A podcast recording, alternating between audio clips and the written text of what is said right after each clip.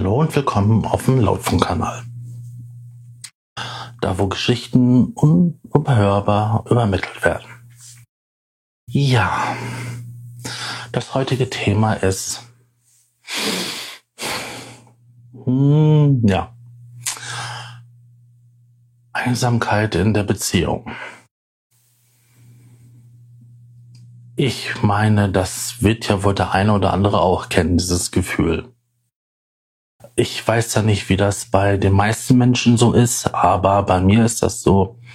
Ich bin eine Borderline-Persönlichkeit und ich kann auf das Gefühl von Ablehnung, ob das jetzt tatsächlich ist oder auch nur gefühlt, oder ich bilde es mir ein, ähm, ganz schlecht oder ich gehe damit ganz schlecht um.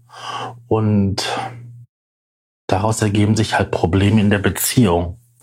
Wenn ja durch Zufall oder durch hm, Verhaltensweisen, die dem Partner vielleicht nicht ganz bewusst sind, bei mir dieses Gefühl entsteht.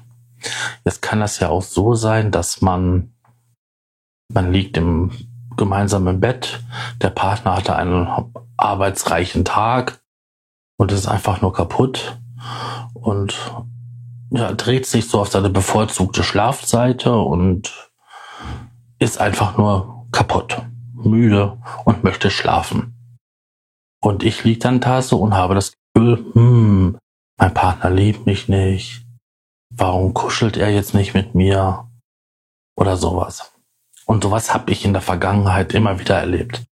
Also vorzugsweise mit Partnerinnen, die arbeiten. In der jetzigen Beziehung habe ich das stellenweise andersrum. Dass meine Freundin das Gefühl hat, zum Beispiel die Situation beim Einschlafen. Ich habe halt eine bevorzugte Seite, der ich einschlafe und die ist jetzt so, dass ich halt von ihr abgewandt bin. Und wenn ich den ganzen Tag unterwegs war, hier in der Wohnung was auch, auch was gemacht habe, ähm, dann tun mir doch ähm, der Rücken weh, vielleicht tut mir die Hüfte weh, die Beine sind schwer und dann liege ich halt gerne so halb auf dem Bauch. Und das halt meine bevorzugten Einschlafseite. Ja, dabei ist das ja gar nicht so, dass da was sein könnte, gefühlsmäßig. Also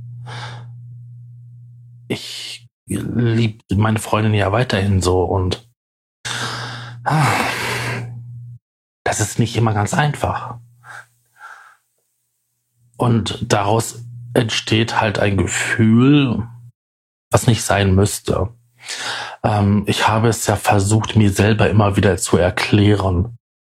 Also, dass halt äh, Nettigkeiten, Zärtlichkeiten da sind. Und ähm, hm, man kann sich ja so viel logisch erklären. Das, was man fühlt, ist was anderes. Und in einer Welt, in einer, in einer meiner Gefühlswelten, die sind natürlich sehr durcheinander, sehr aufgewühlt. Da wird manchmal auf die kleinste Kleinigkeit geachtet und fehlinterpretiert. Das ist manchmal wirklich anstrengend. Und ich glaube, das ist auch für jemand, dessen Partner man ist, auch nicht immer so einfach. Ich habe für mich da den Entschluss gefasst, irgendwann mal, ich rede da nicht mehr drüber. Ich bin, ich nehme da die beobachtende Position ein. Jetzt könnte das auch kontraproduktiv sein, wenn man meine vergangenen Beziehungen anschaut. Ich meine, ähm, ja, so drei Jahre und acht Jahre ähm, sind zwar schon länger, aber die Beziehungen sind ja zu Ende gegangen. Und ähm, ich würde jetzt nicht sagen, dass meine Strategie unbedingt erfolgreich war. Ich glaube, man muss darüber reden. Auch wenn das äußerst unangenehm und schwierig ist, weil nur sprechende Menschen kann geholfen werden. Woher soll der andere wissen, was man fühlt. Als mich jetzt meine jetzige Partnerin darauf angesprochen hat, habe ich ihr das versucht zu erklären. Ob sie es jetzt verstanden hat, das glaube ich. Ob sie für sich es akzeptiert hat, das glaube ich weniger. Es gibt Rituale und das ist für sie ein Ritual. Bei einer anderen Partnerschaft war es halt ähm, ein Ritual, den Rücken zu kraulen, zu kratzen, dann streicheln. Und dann kommt man einschlafen.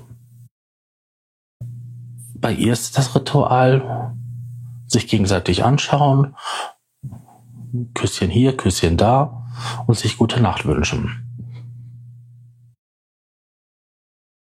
Es ist nur kontraproduktiv, wenn man halt dann mit der falschen Seite zu ihr liegt. Ähm ich bin mir sicher, dass ich in meiner Vergangenheit da auch nicht immer gut mit umgegangen bin. Weil wenn erstmal dieses Gefühl entstanden ist, fragt man sich ja auch. Und wenn dann halt auch noch körperliche Nähe ausbleibt und warum auch immer, dann verstärkt sich halt diese Frage im Kopf. Bin ich noch sexy? Begehrt man mich? Und ähm, ja, dann ähm, rattert es im Kopf und man fragt sich halt, ähm, ob man was falsch macht. Und dann ist die Sache ja wieder dann da. Anstatt dass man darüber redet, schweigt man mehr. Oder ich habe immer geschwiegen und ja, dieses Gefühl wird größer und größer und größer. Und im Endeffekt macht dieses Gefühl, ähm, weil man dann ja vorsichtiger wird, oder ich wurde auch mal vorsichtiger, eigentlich mehr kaputt, als es ähm, irgendwie reparieren sollte. Ich habe für mich daraus geschlossen, dass ich mich dazu zwingen muss, zu reden. Es ist nur nicht einfach. Und ich glaube auch, dass das der einzigste richtige Ansatz ist. Ähm, ich bin mir sicher, dass viele, weil immer wieder, wenn ich mal Gespräche mitkriege oder auch Leute sich mit mir unterhalten haben, ähm, dass so ein Thema aufkam, dass es ähm, viele so ein Gefühl hin und wieder mal kennen. Ich rede jetzt nicht von Sex, also wenn ähm, körperliche Sachen ähm, ausbleiben. Da gibt's allen möglichen Gründe für. Der eine hat Käsemauern, der andere hat so viel Stress auf der Arbeit, dass er nicht kann. Ähm, es geht einem gesundheitlich nicht gut und so weiter und so fort. Also da gibt's ja viele Gründe, die jetzt nicht unbedingt was mit der Partnerschaft zu tun haben. Natürlich kann es auch sein, dass was in der Partnerschaft nicht stimmt und dass dann die Gefühle und dieses Einsamkeitsding echt ist. Aber wir gehen jetzt mal davon aus, dass es nicht so ist dann ähm, reichen ja auch nur so ein paar kleine Impulse aus, um halt dieses Gefühl aufkommen zu lassen. Das ist echt nicht einfach und wie gesagt, meine Strategie funktioniert wohl nicht. Und ich glaube, das ist auch eine Strategie, die viele Männer machen. Oder auch viele Frauen. Es gibt ja auch die Angst vor Zurückweisung. Also wenn ich da hingehe und mich so weit öffne und derjenige dann ähm, nicht drauf eingeht oder genervt ist, dann ist das natürlich auch wie so ein Brett vom Kopf. Und ähm, hilft im Endeffekt ja auch keinen wirklich weiter. Ja, das waren so meine Gedanken dazu, zu dem Thema. Wenn ihr wollt, könnt ihr noch gerne den Blogbeitrag lesen. Der ist ein bisschen anders geschrieben, wie die jetzt die Sachen im Video. Mit ein paar anderen Beispielen. Und würde mich freuen, wenn ihr euch auch ein paar andere meiner Projekte anhören würdet. Die Podcast.